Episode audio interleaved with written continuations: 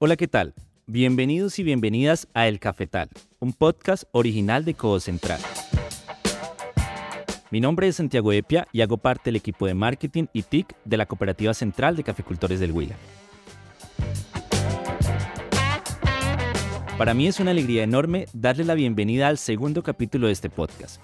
Un podcast sobre café que hemos creado en el departamento del Huila con el objetivo de mostrarles a todos ustedes a través de grandes invitados cómo el café, ese grano, esa bebida ha contribuido al desarrollo económico, político, social y tecnológico no solamente de Colombia, sino de toda la región y tal vez del mundo entero. Cada ocho días nos vemos aquí, con grandes expertos invitados que nos contarán cómo desde diferentes puntos de vista ellos ven el café y el café les ha transformado sus vidas, de sus familias, de sus amigos y de todas las personas que los rodean. Hace ocho días tuvimos a Emel Mosquera, un ingeniero agrónomo de la Cooperativa Central de Caficultores del Huila, el cual nos contaba cómo el café ha contribuido en buena parte al desarrollo de nuestra región, cómo también cuando el café se desarrolla, cuando desarrollamos la técnica en el campo, podemos llegar a pensar que esta actividad agrícola en nuestra región también puede dignificar la vida de todas las personas que se dedican a ella. Así que cuando estábamos hablando con Emel nos nació una duda muy interesante también. Y es pensar que en medio de todo esto, ¿cuál ha sido el papel de los jóvenes en esta gran aventura que significa el café? Y sobre todo, ¿cómo podemos vislumbrar el desarrollo de nuestro país también desarrollando a los jóvenes? Con esa duda en mente, traemos nuevos invitados en este capítulo, el cual esperamos contestar una gran pregunta también. Y es, ¿qué significa el café para nosotros los jóvenes? ¿Y podremos llegar a llamarlo como una moda o realmente es el futuro de nuestra región? Espero lo disfruten y a continuación nuestros invitados. Bueno, el día de hoy tenemos dos invitados. Una de ellas es Shirley Perdomo, ella es licenciada en inglés y cofundadora de Coffee Media, una empresa de marketing digital y medio de comunicación especializada en el sector cafetero. Buenas tardes, Shirley, ¿cómo estás? Hola Santiago, muchas gracias por la invitación y pues bueno, es un gusto poder estar aquí compartiendo con ustedes. Y otro de nuestros invitados es Miguel Marroquín. Él es barista profesional y hace parte de la Cooperativa Central de Capitores del Huila desde hace más de cinco años. Buenas tardes, Miguel. Todo un placer volvernos a encontrar. El, el objetivo de nosotros hoy es responder una gran duda que nació y es cuál es el papel de los jóvenes. Y paralelo a eso, ver cómo los jóvenes vemos esta industria, ¿no? Si realmente podemos llegar a considerar si el café hace parte de la cultura pop de esta generación. Entonces, pues yo poniendo ese tema en la mesa, quiero escuchar en primer lugar, queremos escuchar a Chipley. Yo creo que Chipley tiene una apreciación muy interesante y es que nos cuentes cómo la experiencia de mezclar la industria del marketing digital, la industria en especial de, este, de los medios de comunicación, con algo tal vez que pensábamos tan específico como eran los medios de comunicación. De Chipley, te escuchamos. Yo creo que es un buen punto de partida como joven, como miembro de esta espectacular industria y sobre todo de este sector económico. ¿Cómo lo sientes?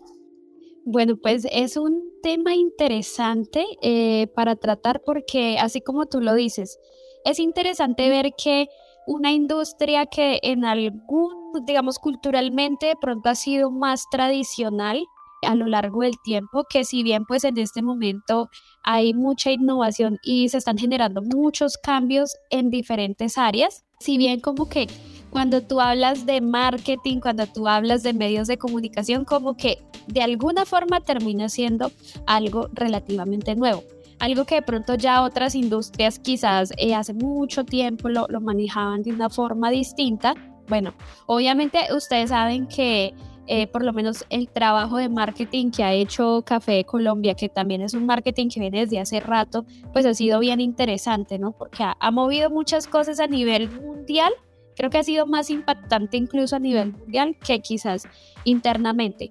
Pero aún, en, aún hoy en día, a pesar de esto, creo que todavía genera un reto y hay que generar un tipo de credibilidad. O sea, no sé si me hago entender ahí, pero digamos, hay que eh, muchas veces de pronto enseñarle también al sector de que existen formas diferentes para comunicar lo que hacemos, de que incluso es necesario comunicarlo, porque a veces sucede algo y es que nosotros siempre lo decimos, hay muchas historias interesantes y cosas que están pasando en el mundo del café, pero no siempre se dan a conocer.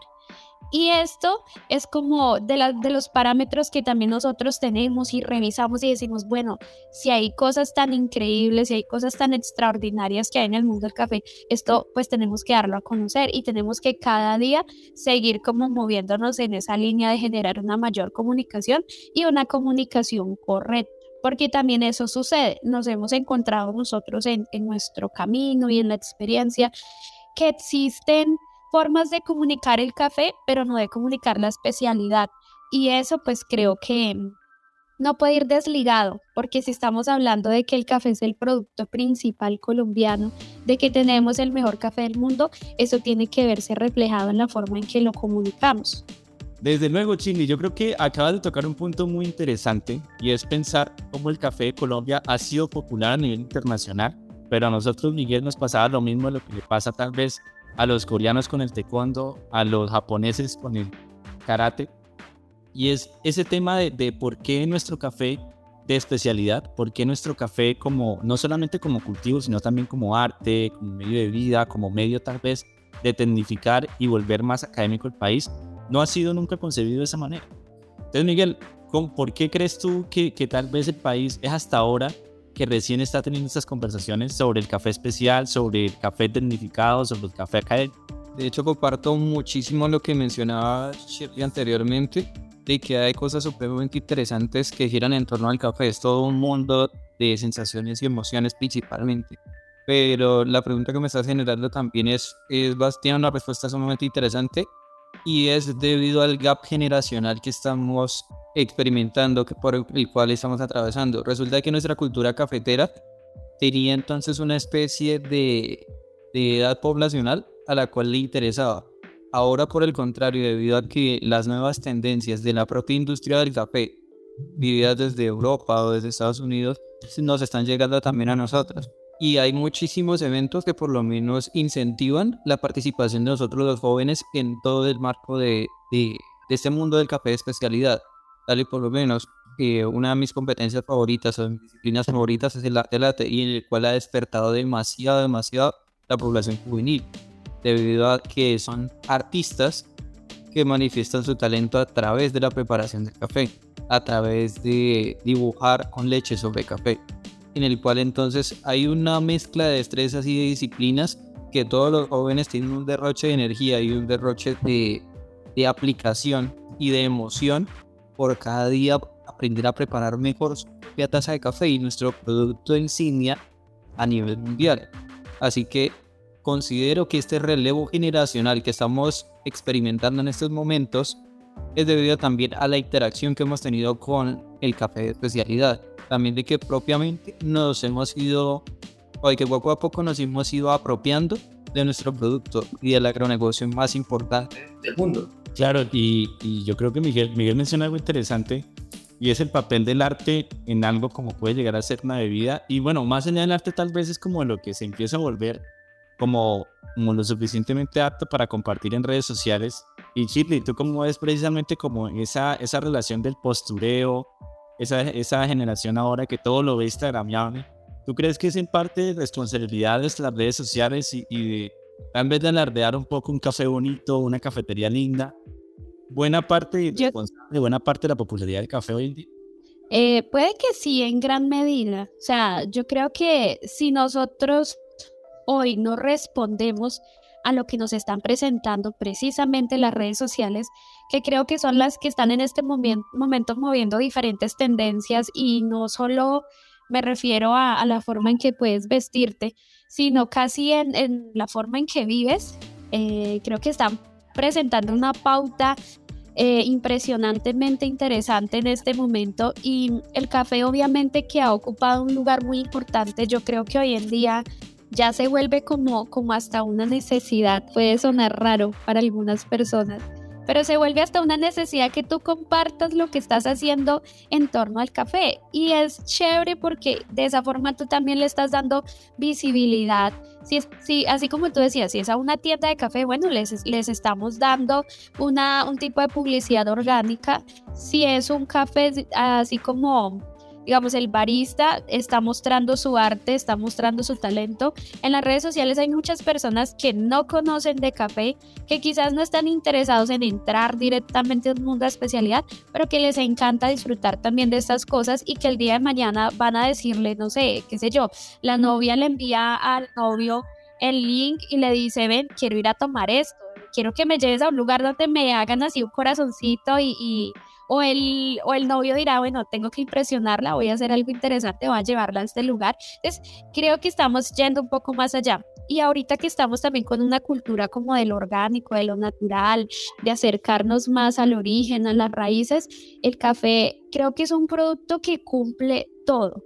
O sea, desde que puede ser un, café super, eh, un producto súper tendencia, un producto súper innovador, un producto muy artístico, como lo dicen ustedes, pero al mismo tiempo es un producto que nos conecta con nuestras raíces. Y si yo que soy colombiano no me conecto con un café, con mi raíz, eh, de donde viene prácticamente casi la mayoría de las familias, casi que sí, en su gran mayoría provenimos nosotros de familias cafeteras. Sí, quizás no directamente, pero en alguna medida provenimos de familias cafeteras. Entonces, esto creo que nos conecta, nos hace volver a nuestras raíces, pero al mismo tiempo nos permite tener momentos agradables, momentos eh, chéveres, momentos instagramiables, como tú dices, con amigos, familia. Entonces, para mí siento que, es un producto que cumple muchísimo, eh, que llena muchas expectativas y que va un poco más allá quizás de lo que uno puede percibir o de lo que uno ve, digamos así, por encimita o solo el trabajo que uno desarrolla en él. Yo y, Miguel, te hago una pregunta que yo creo que surge a razón del tema de, que nos comenta Chiri.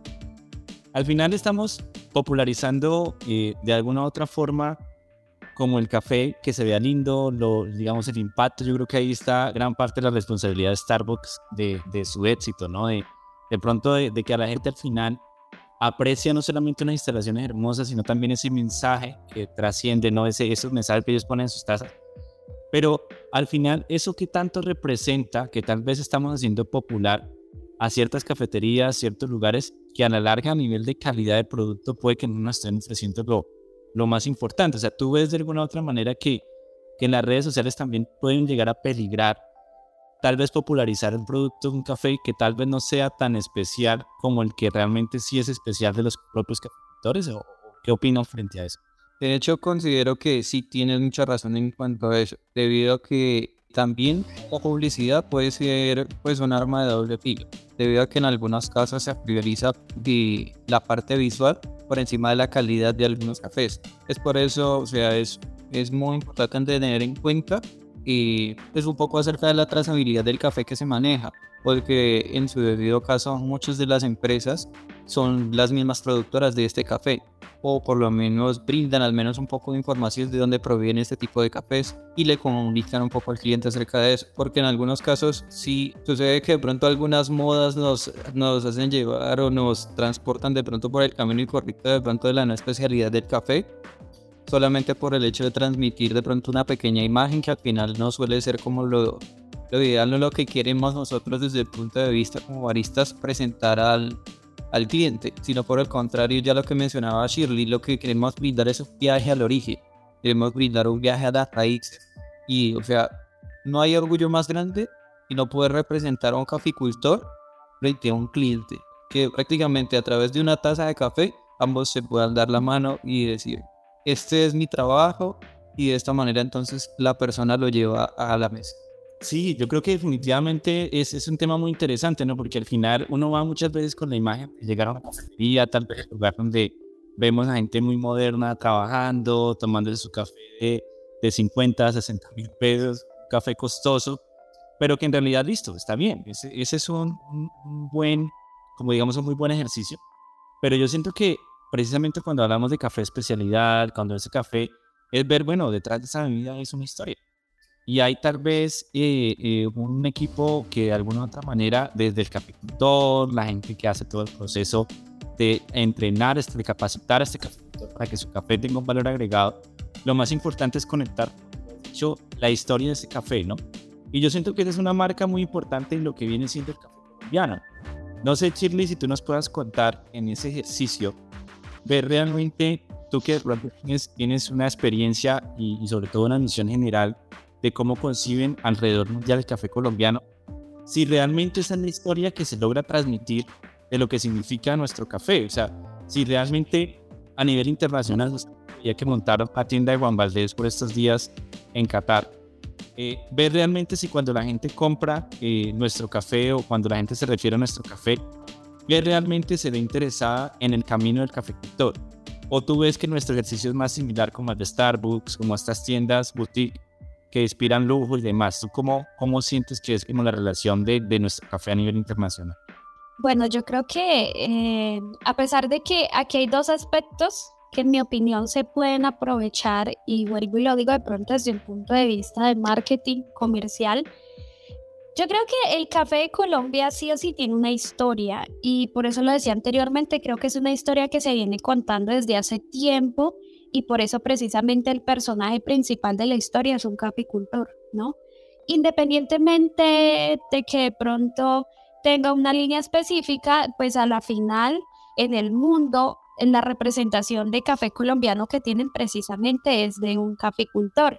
Ahora, que siento yo que inicialmente se abre un camino, pero que ya es responsabilidad nuestra digamos, de todo el sector, tratar de que esa historia se cuente, como ustedes dicen, primero pues correctamente y que sea asertiva, ¿no? Porque si se, si se da como el, el, tráiler, digámoslo así, de la película, pero resulta que cuando llegas y la película no es lo que, lo que aparentaba, pues creo que hay una decepción. Pero cuando tú ves el tráiler y resulta que cuando ves la película, se supone que la película tiene que quizás llenar muchísimo más las expectativas. ¿Y a quién me refiero con esto? si allá afuera te presentan un caficultor y una cultura cafetera, ¿qué pasa si cuando las personas que están alrededor del mundo llegan a Colombia se dan cuenta y encuentran que sí y que la historia es mucho más profunda y que no es solo un caficultor, sino que también hay una mujer caficultora, que hay una familia, que hay unos hijos, que, que hay una juventud que está trabajando por la calidad, por ofrecer cafés cada día más desarrollados, por ofrecer cada día más tecnología en una taza. Entonces, yo creo que allí como que llegas a un punto donde, donde no solo se, se deslumbra con la película, sino que se llega a una asertividad. Ahora, por otro lado, yo sé que está el tema de, de, de bueno, de las, lo que tú dices, ¿no? Las cafeterías que son más tipo boutique y que generan otros espacios. Ahora, yo siento que esos espacios son interesantes, pero todo tiene que tener un balance y un equilibrio. O sea, yo no puedo ofrecer la bebida más deslumbrante, llena de colores, llena de, dulce y de cosas que, que hay un público que le fascina, le encanta, cuando no estoy ofreciendo un buen café de base, ¿cierto? Cuando resulta de que yo no le ofrezco una, digamos, ¿cómo podríamos decirlo? Como una gran una gran oferta, podríamos decirlo, a una familia, ¿no? Si llega una familia, digamos, a mi tienda de especialidad, ¿yo qué le puedo ofrecer? Hablando nuevamente desde ese tema comercial, ¿no? Resulta de que si vienen los chicos jóvenes, adolescentes, pues bueno, ellos por lo regular en su gran mayoría prefieren bebidas dulces, ¿no? Y frías. Pero también viene ya, no sé, papá, mamá que quieren vivir una experiencia distinta. Entonces, en mi opinión, yo pienso que sí es posible tener este tipo de bebidas y este tipo de ambientes que generen moda o que generen espacios eh, llamativos para las personas jóvenes, aunque creo que pues en general todo el mundo le encanta tomarse una foto con una bebida bonita o en un espacio bonito, pero al mismo tiempo yo creo que sí o sí es un compromiso, o sea, no sé, yo lo veo así, es un compromiso como colombiano conocer de café tomar café de especialidad y obviamente si tengo un espacio, pues tengo que ofrecer café de especialidad. Porque entonces, digo yo, no es tan coherente hablar del mejor café del mundo cuando yo mismo, siendo colombiano, no expreso esa calidad desde el lugar que a mí me corresponde en la cadena de valor del café. Claro, y, Miguel, yo escuchando Chile, me parece claro, evidentemente muy importante que al final somos nosotros todos los colombianos y sobre todo los jóvenes los embajadores de nuestro café, ¿no? Los embajadores de nuestra cultura y quienes más debemos estar desempeñados en eso. Ahora el tema es que tal vez la cultura campesina en nuestro país puede llegar a ser sinónimo de muchas situaciones muy complejas, ¿no? O sea, yo creo que la violencia es un tema que, que internamente, ah, digamos, golpeó en más duro a los caficultores, a los campesinos, y que evidentemente hay una nueva generación de jóvenes que, pues, eso es uno de los factores entre muchos otros, porque yo siento que para nadie es un secreto que la actividad agrícola en Colombia no siempre estuvo al lado, no siempre fue sinónimo de una vida digna, porque muchas veces en Colombia ser campesino era, era sinónimo de, pues, de, pasar y aguantar cosas bastante complejas, ¿no? Pero para mí es muy, muy curioso cómo finalmente, por ejemplo, siento que, que nos puedas contar cómo realmente un chico, por ejemplo tú, que, realmente sí tomó, igual que Chile, el camino de, de dedicarse a esto de forma profesional, ¿cómo, cómo lo viste diferente? O sea, ¿cuál, ¿cuál fue el factor diferencial que tú lo viste y por qué realmente te enamoraste de este mundo? Y yo siento que ahí podemos pues, ver un ejemplo. ¿Cuál fue tu historia? Desde luego. Pues sucede que la relación con el café inicio fue a modo de cliente. Resulta de que sí, el café me deslumbró por todo el conjunto de aspectos que mencionaba Shirley, porque resulta que el lugar era muy agradable. De hecho, era en La Plata Huila, de donde tiene finca muy cerca nuestro campeón mundial de barismo Diego Campos. Eh, había un lugar muy bonito, muy agradable, en el cual se esforzaban mucho por la preparación de una muy buena taza de café. Entonces me empezó a llamar la atención todo lo que se tenía que tener en cuenta para poder vivir toda una experiencia. Sea, que no era solamente un aspecto. Yo pienso que eh, todo eso se ve relacionado justo también en lo que estabas mencionando de la historia que ha tenido el sector agrícola en nuestro país, debido a que en muchos casos múltiples circunstancias de conflicto interno tampoco hemos podido como vincularnos a los productos que producimos, sino que en realidad los vemos es como si los produjéramos para otras personas y viéramos por separado los productos que nosotros consumimos. O sea, a menudo el caficultor no asocia el café que recolecta con el que se toma. Eso es algo muy, muy a tener en cuenta porque es un caso muy particular de que ves un a un caficultor yendo a vender su café al, al pueblo, al municipio, a la cooperativa, y luego lo ves haciendo mercado y llevando sus libras de café X molido, súper tostado, cuando en realidad se está produciendo un excelente café de 100 veces más calidad de lo que está tomando, ¿sí? Claro. Pero entonces, o sea, es como si dentro de nuestra misma sociedad existiera un paradigma que no hemos podido abolir, sino apenas ahora con las nuevas, la tercera ola de café de especialidad. Que, ¿Por qué tercera ola? Una primera. Sí, por supuesto. Resulta de que ya está un poco llegando a su fin la tercera ola y está llegando la cuarta ola de especialidad. La primera ola fue pues, el inicio de, de, consumo de café. Posterior a eso fue la industrialización del café, que fue durante la revolución industrial, que fue cuando entonces se patentaron las primeras máquinas de expreso y se empezaron entonces a producir el café eh, como bebida ya un poco más rápida o en masa, por decirlo así. Y la tercera ola entonces la vimos con el café de especialidad, ya cuando entonces descubrimos que habían diferentes variedades de café, que todas tenían unos atributos diferentes que no todas las preparaciones debían ser de la misma manera. De que si lo preparaba de una u otra manera, entonces teníamos de pronto sabores o sensaciones muy diferentes o similares. Okay. El mismo café lo podíamos preparar de una u otra manera y todos estos aportaban experiencias sensoriales totalmente distintas. Entonces ya tuvimos un público un poco más exigente, un poco más selecto, que entonces empezaba a clamar un poco el café de especialidad y nos obligaba por lo menos bueno, nos ponía el reto de innovación para brindar cada vez más calidad en nuestro producto. ¿sí? Esta es nuestra tercera ola. La cuarta ola que estamos viviendo es entonces ya un modo de, de presentaciones a nivel internacional, ya de una competitividad entonces por todos nuestros países a la hora de presentar nuestro café. Bueno, y, y tú crees, Chile también, ¿ustedes creen que, que realmente podríamos llegar a, a punto, ¿creen ustedes que la industria del café como está podría llegar a, a, a, todo, sobre todo a un nivel todavía mayor de popularidad? ¿Ustedes creen realmente que de aquí a algunos años podemos llegar a considerar el café, la cultura del café, eh, como lo es la cultura del vino tal vez, como lo es la cultura, incluso la misma música, cómo puede llegar? ¿Creen que el café va hacia ese camino?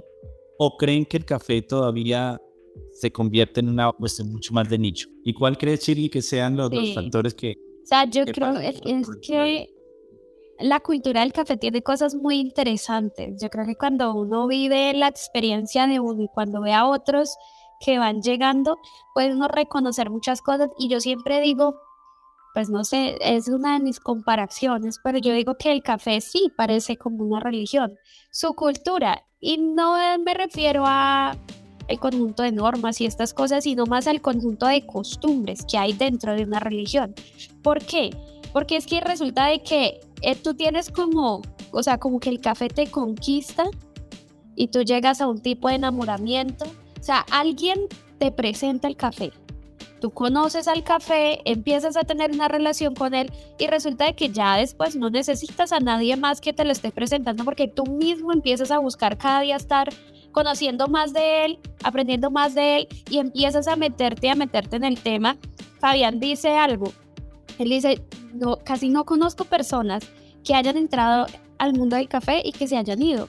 O sea, son muy poquitas. Entonces, nosotros vemos esa relación como muy similar a, un estilo de vida o a una religión que se empieza a crear, pero de la cual tú mismo decidiste ser parte como que te sientes bien y cada día te vuelves eh, como que te gusta más, quieres aprender más, quieres conocer más. Yo lo veo también como un estilo de vida, no sé de pronto si a ustedes les pasa, pero ya el café empieza a ser parte fundamental de lo que uno es en la vida, no solo por el hecho de trabajar con él, sino que cuando alguien te pregunta como, ve, ¿por qué café? ¿Por qué elegiste eso? Porque si hay tantos productos interesantes, de pronto, ¿por qué café? Y uno dice, wow, la respuesta puede ser tan profunda, porque si cuando tú hablas de café, o para mí, cuando yo hablo de café, estoy hablando de Colombia misma estoy hablando de, de, como lo decíamos hace un rato, de mis orígenes, estoy hablando de mi gente, estoy hablando de esfuerzo, estoy hablando de talento, pero al mismo tiempo estoy hablando de innovación. Entonces, yo creo que sí, el café puede llegar mucho más allá. Yo creo que depende mucho es también de otras circunstancias como son eh, temas políticos, sociales, ambientales.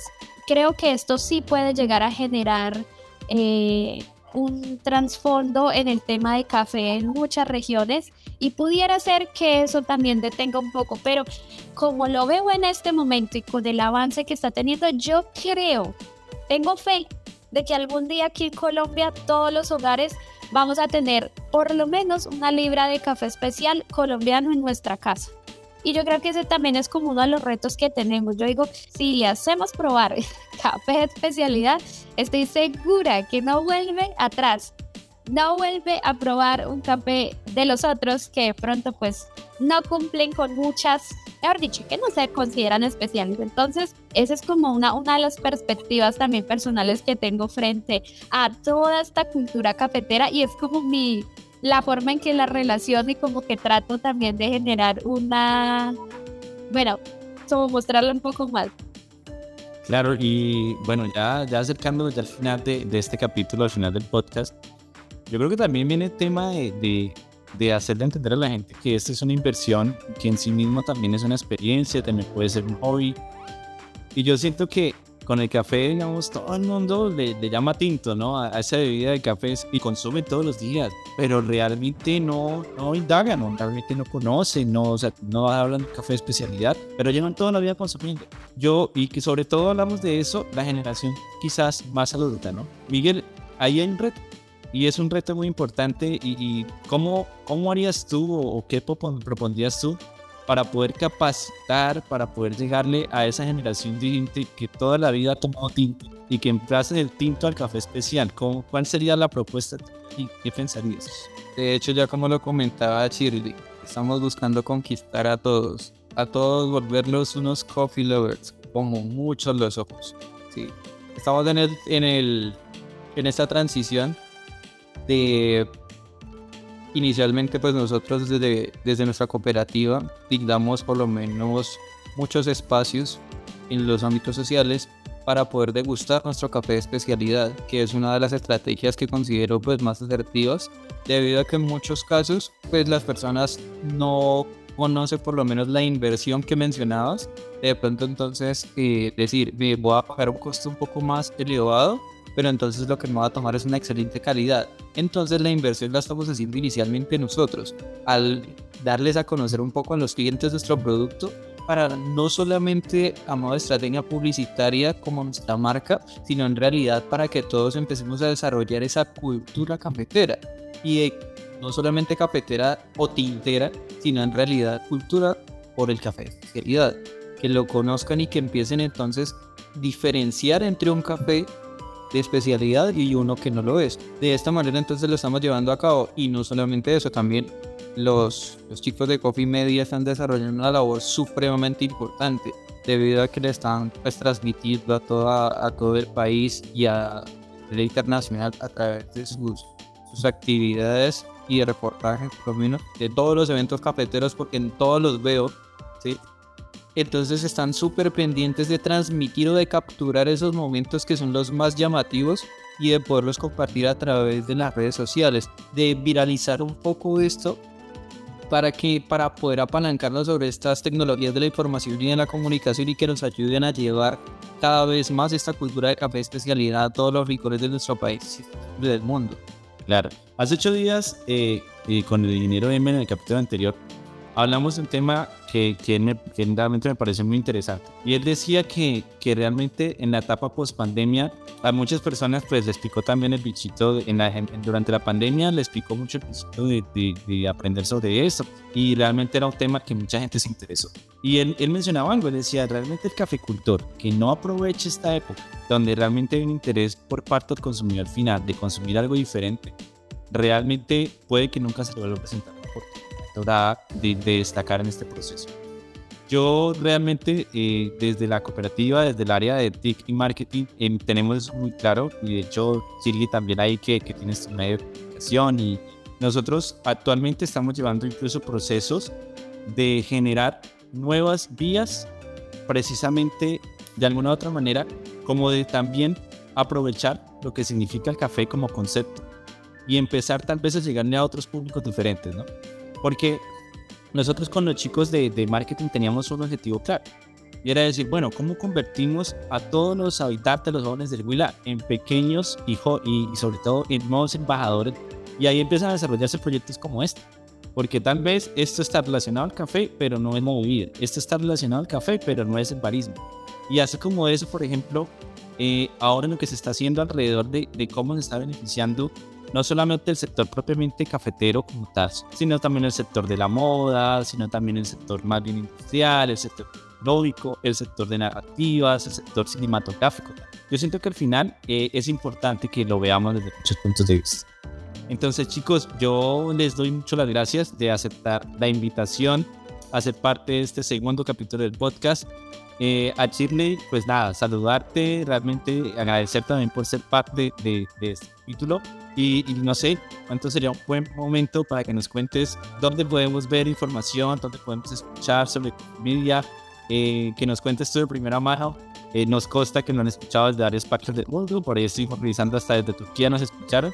Así que aprovechar la plataforma significa y tal vez que nos cuentes un poquito de ustedes. Vale, Santiago, no, pues muchas gracias. Un gusto haber podido compartir con ustedes dos en este espacio, un espacio muy interesante. Creo que eh, se aprende muchísimo cada vez que podemos compartir el conocimiento, las experiencias y pues qué mejor que en torno a nuestra cultura cafetera.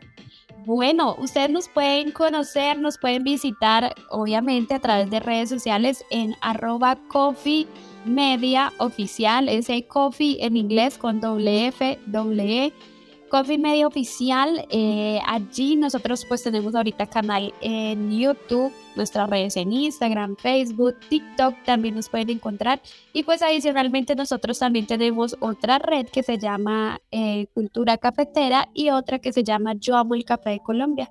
Cada una tiene una línea específica y trata temas específicos. Algunos va más acorde como a temas de agro, otra un poco más enfocada a consumo pero pues sabemos que es un espacio dedicado para ustedes que les encanta el buen café, que les encanta la cultura cafetera, entonces eh, sé que se van a divertir mucho por allí, así que los esperamos también. muchas gracias a eh, y Miguel, realmente darte las gracias, sobre todo por aceptar la invitación quizás también por tener esa, esa actitud y, y sobre todo esa disposición de quizás tal vez emocionar, contagiar del, capítulo, del espíritu cafetero, de, de, la especialidad, desde la academia, de la formación. Y pues nada, también que, que quizás nos cuentes un poquito, nos hagan la invitación final, quizás a quienes estén interesados en capacitarse sobre barismo, en capacitarse sobre catación, sobre la cultura cafetera, que nos cuentes quizás en, esa, en ese cierre, ¿cómo pueden empezar? ¿Por dónde? Nosotros somos una cooperativa de apicultores que se llama Central. Tenemos nuestra sede en Garzón, nuestras instalaciones principales y también manejamos algunos paquetes de capacitación y de, de promoción de actividades de barismo para todas las personas que deseen eh, adquirir unos conocimientos con nosotros. Sería genial poder compartir toda una ruta cafetera desde la recolección en la pizza, pasamos por lo que es nuestro parque industrial del café, nuestra planta de tostión y posterior a eso tenemos también experiencias sensoriales y barismo directamente en nuestra tienda de café. Nos pueden contactar a través de nuestras redes sociales como Tiendas Café Oficial o de Cafés Central.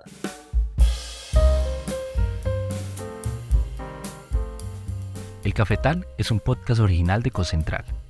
Dirección y producción, Santiago Epia. Edición, Javas Producción Audiovisual. Marketing y diseño, Alex Echeverría, Catalina Benavides e Iván Moreno. Supervisión de contenido, Mauricio Rivera, Jessica Ciceri y Jamie Molina. Distribuido por Spotify, Apple Music, Deezer y Google Podcast. Este podcast fue grabado en el departamento del Huila, Colombia.